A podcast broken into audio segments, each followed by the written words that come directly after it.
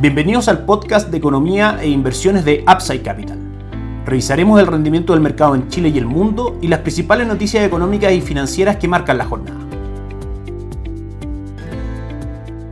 Muy buenos días, ¿cómo están ustedes? Miércoles 20 de septiembre de 2023, soy Ramiro Galeano, fundador de Upside Capital. Les doy la bienvenida a otra edición más de mercados en Upside Capital. Comenzamos como siempre analizando el mercado local, en este caso específico el dólar que cotiza hasta ahora en 882,10 en nuestras pantallas, cayendo aproximadamente 4 pesos durante la jornada de hoy. La apertura fue cercana a 886, 3 pesos por debajo del cierre del día viernes en 889. Recordemos que el dólar desde mediados del mes de julio ha marcado una tendencia alcista bastante fuerte que lo llevó a subir un máximo de un 12.15% y a cotizar, como decíamos, en máximos de 903, principalmente impulsado por el proceso que comienza el Banco Central de Chile de rebaja de tasa de política monetaria, que finalmente disminuye el atractivo del peso chileno, disminuyendo su tasa de interés asociada y por supuesto se produce una mayor demanda de dólares para ir a buscar el antiguo diferencial de tasa entre Chile y Estados Unidos a otra economía, es decir, se produce un éxodo de dólares. Los precios relevantes desde nuestro punto de vista están situados en primera instancia en 878, como soporte 903 como resistencia, es decir, como techo. Sabemos que si bien en el corto plazo los fundamentales han hecho que el dólar tienda a subir en Chile, en el mediano largo plazo vemos que el comienzo del ciclo de rebaja de tasa de política monetaria por parte de Estados Unidos, la recuperación de las cotizaciones del cobre y las mejores condiciones esperadas para nuestra economía durante el año 2024 y 2025 probablemente incidan en un dólar en Chile con una presión bajista en su precio. Hoy día el cobre cotiza en 3 dólares con 77 centavos, porcentualmente marca un upside hoy día del 0.89%, lo que también por supuesto contribuye a la caída del dólar en Chile. Recordemos que la relación es inversa, si es que el cobre sube, el dólar cae en Chile en cuanto al movimiento de sus precios. El dólar index, el dólar en el mundo, una jornada muy importante para los mercados mundiales, que hoy día un 0.42%, cotiza en 104,77, alejándose de una resistencia o techo ubicada en 105,33 que el dólar index ha respetado desde noviembre del año 2022. Por último, el IPSA, las acciones locales pierden los 6.000 puntos, 5.969 puntos es lo que marca el índice a esta hora, cayendo un 0.55%. Las acciones más transadas son Sokimich B, que pierde a esta hora un 3.97%, la TAM, que pierde un 0.76% y Falabella, que pierde un 1.77%. El IPSA durante el año mantiene un retorno del 14.08% y nuestra recomendación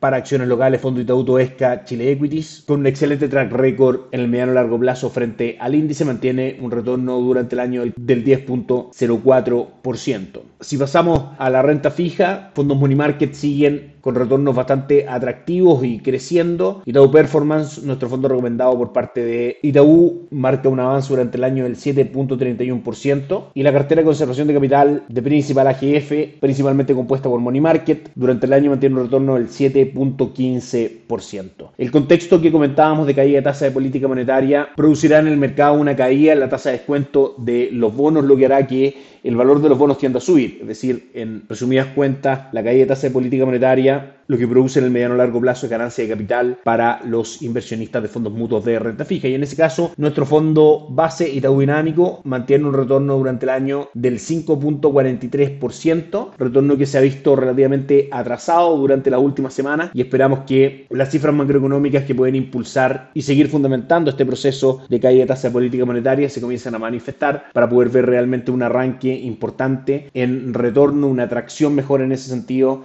en el fondo. También para renta fija local, nuestra recomendación por parte de Principal, cartera de conservación de capital a 18 meses con retorno del 6.31% y del 4.64% de 18 y 36 meses respectivamente como horizonte de inversión. Sabemos que todos los fondos de renta fija que distribuimos y recomendamos en Upside Capital son rescatables en plazos bastante breves, entre 24 a 72 horas y no tienen ningún costo o castigo por rescate anticipado. Si revisamos el calendario económico de mercados globales, vale la pena destacar ayer que el IPC de la zona euro en su medición mensual creció por debajo de lo esperado, un 0.5% versus las estimaciones del mercado que estaban situadas en un crecimiento del 0.6%, una buena noticia para la zona euro. Los permisos de construcción en Estados Unidos crecieron más de lo que esperaba el mercado, sumándose esta cifra a una visión global respecto a el resultado de las últimas cifras macroeconómicas que se han conocido de parte de Estados Unidos, las que han tenido que ver con actividad, crecimiento, etcétera, han mostrado en general buenos resultados y las que tienen que ver con precios en general han marcado una disminución o si han marcado un crecimiento ha sido en línea con lo que el mercado esperaba. ¿Por qué comentamos esto? Porque hoy día tenemos reunión de la Reserva Federal, decisión de tasa de política monetaria que se espera se mantenga entre el 5.25 al 5.5%, proyecciones de cifras macroeconómicas para Estados Unidos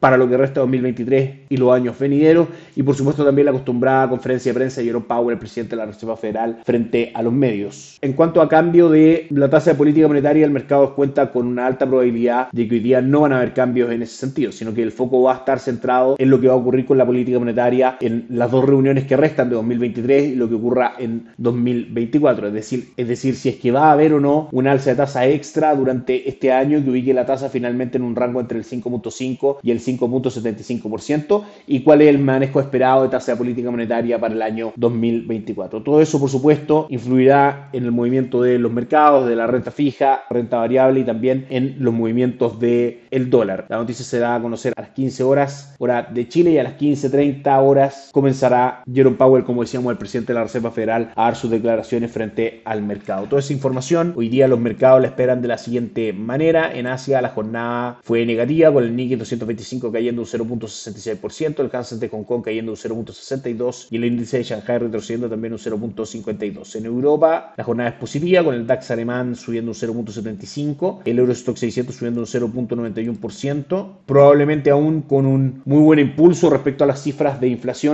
que se dieron a conocer el día de ayer y con la caída también de la inflación del Reino Unido, que se esperaba creciera un 7%, sin embargo crece solamente un 6.7% respecto a su medición anual en el mes de agosto. Y por último, las tres plazas importantes de Estados Unidos esperan a la Fed con resultados dispares. El Nasdaq cae levemente un 0.05%, S&P 500 arriba un 0.25% y Dow Jones un 0.6%. Eso es todo por hoy. Nos encontramos el día de mañana para analizar en detalle lo que hoy día comunique la Reserva Federal respecto a proyecciones macroeconómicas, las declaraciones de Jerome Powell y la decisión de tasa de política monetaria. Que estén muy bien, tengan un excelente día, nos encontramos mañana. Chao, chao. Gracias por escuchar el podcast de Economía e Inversiones de Upside Capital. Te invitamos a visitar nuestro sitio web www.upsidecap.cl y contactarnos para brindarte una asesoría objetiva, sin sesgo y con una mirada global para tus inversiones.